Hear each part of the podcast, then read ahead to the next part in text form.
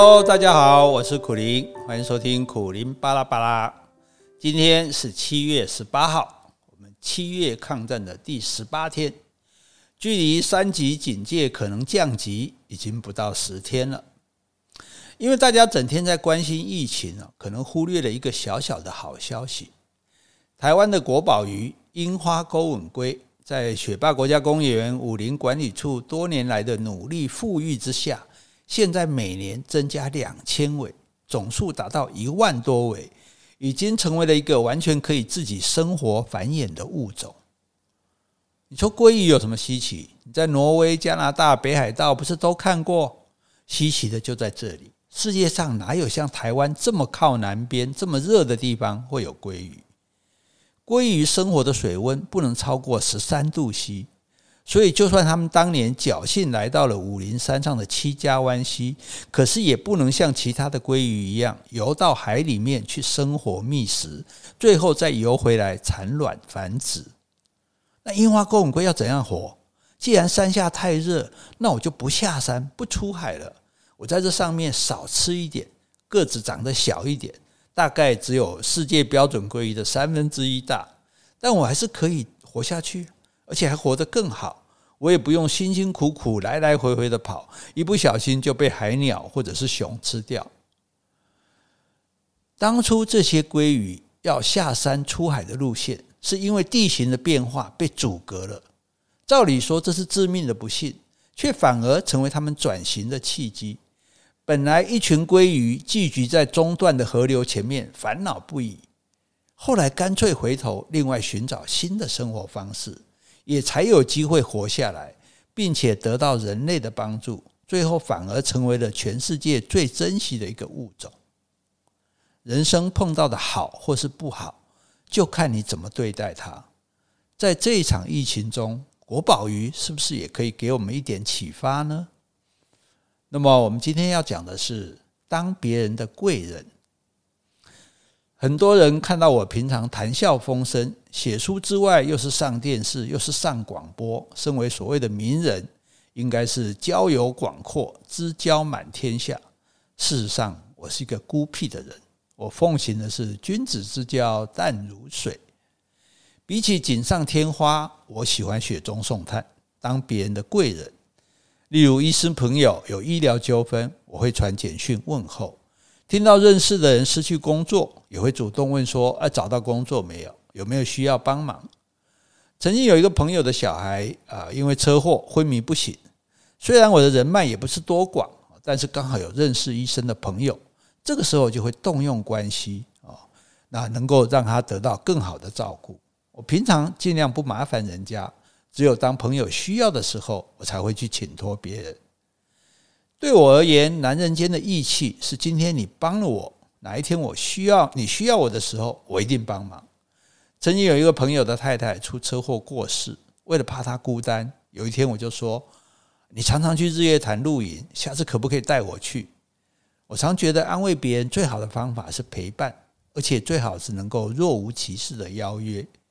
那一次呢，我们晚上露营。白天呢，就到云品酒店泡汤、喝茶、吃饭。服务生看我们天天来，很好奇问说：“啊，那你们住在哪里？”哎，我们住在上云品。我开玩笑的说：“啊，事实上，我们是住在云品酒店上方的山坡上面扎营。”另外一个朋友一直想开自己的店。有一次聊天，他随口提到已经存好了一笔钱，只要债一半五十万就可以开店了。我就说：“那我借你吧。”他愣了一下，没有想到我会有这种回应。梦想这么快就可以实现，结果激动的都哭了。因为全新的打拼，他的生意很快上了轨道。但是某一天夜里，他自己开的店竟然被偷了，衣服一件不灵不留，全都归零。得知他的情况，我又说：钱你慢慢还，没关系的。后来听到他又没工作了。我就把借据寄还给他，他吓了一跳，以为我是来催款的。我说不是啦，这样以后你就没有欠我钱了，不要有压力。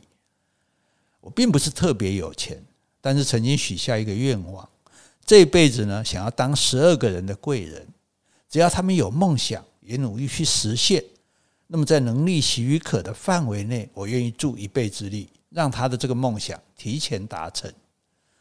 除了这些朋友，我也曾经帮一位大学教授募款，成立他们学校的生态中心。当时在报上看到这则新闻，这个教授为了成立生态中心，除了募款，还让学校每个月扣薪水。即使是这样，还是缺一笔钱。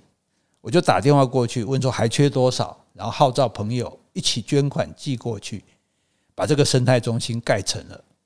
那位教授很吃惊，打电话来道谢的时候，我刚好在跟朋友在 KTV 唱歌啊，我不醉，我不醉。那位教授听到这个话筒里流出来流泻的台语歌曲哦，很可能以为我可是个脑满肠肥的商人吧。说起来，我那些朋友也很可怜哦。一起吃饭的时候，我常常就掏出捐款单要他们认领。可爱的是，这一群人呢，也都很乐意在行有余力的时候帮助别人。另外有一位女孩在杂志上看到我帮助朋友完成梦想的报道，辗转找到我，完全不认识哦。她说很想去英国念书，但是家境贫寒，留学所需的一百五十万，她靠自己存款和这个奖学金已经有九十万，还缺六十万，不知道我可不可以帮忙？一开始我很担心是诈骗集团，还到处去查证。后来去她家拜访，他们家境确实清寒。我和他当清洁员的妈妈聊了好一会儿，也和当事人谈过，后来决定资助他。我告诉他，去英国就好好念书，回来之后有能力就还，不必因为这笔钱拼命的工作或者加班。找到自己想做的事，认真的去做最重要。我连借据都没有要，就当成是投资一个年轻人，也许出国会改变他的人生，也说不定。钱对我来说只是钱。但是对于有需要的人，钱是一个梦想，是改变的可能。我可以把钱给他，让钱的作用变更大。当然，对方也要付出努力才行。当初听说罗东圣母医院要募款的时候，我二话不说，马上在主持的广播节目里号召听众朋友们：你们捐多少，我就捐多少。我想起很小的时候，因为吃太多西瓜，肚子痛，妈妈背我走了好远的路去医院。每个医生都说没救，最后来到罗东的圣母医院，他们愿意试试看。结果在那里住了一年才恢复健康。我的命可以说是他们给的。最后呢，募到了两百多万。副院长很不好意思地说：“哎，你不用捐那么多，没有人知道的。”我说：“天主知道。”后来有一次在国内搭飞机，一位空姐特别倒了一杯茶过来，她说：“谢谢你为罗东圣母医院所做的事。”虽然说为善不欲人知啦，但是老实讲，那一刻的感觉是蛮好的。九二一大地震的时候，我就反过来在广播节目中说：“我先捐一百万，你们三天看能捐多少。”结果也是超过一百多万，我们就用这些钱买了物资，我亲自送到南投的灾区去。我的体会是，助人其实是利己，会让自己感到开心。这个世界上有三种方式可以让人的开心取之不竭、用之不尽。第一个是求知，今天不知道的事，明天知道；明天不知道的事，后天知道；别人不知道的事，我知道，很开心。第二件事是旅行，可以开拓视野，接触不一样的人情风景，让你的世界变得更广阔。第三就是助人，助人不一定要花钱，有时候陪伴也是一种帮助，付出劳力也是一种帮助。而求知、旅行、助人，这三样都是取之不尽、用之不竭的。所以话说回来了，虽然我希望当别人的贵人，事实上别人才是我的贵人。我也曾经在脸书上感谢过我的贵人。所以我们最后要讲的是：助人就是利己，助人就是利己，是获得快乐的泉源，是获得快乐的泉源。好，接下来来让我们听一段音乐，短短的，很好听。如果你想知道曲名，可以查看 Pocket 上我们的简介，一定要听完哦。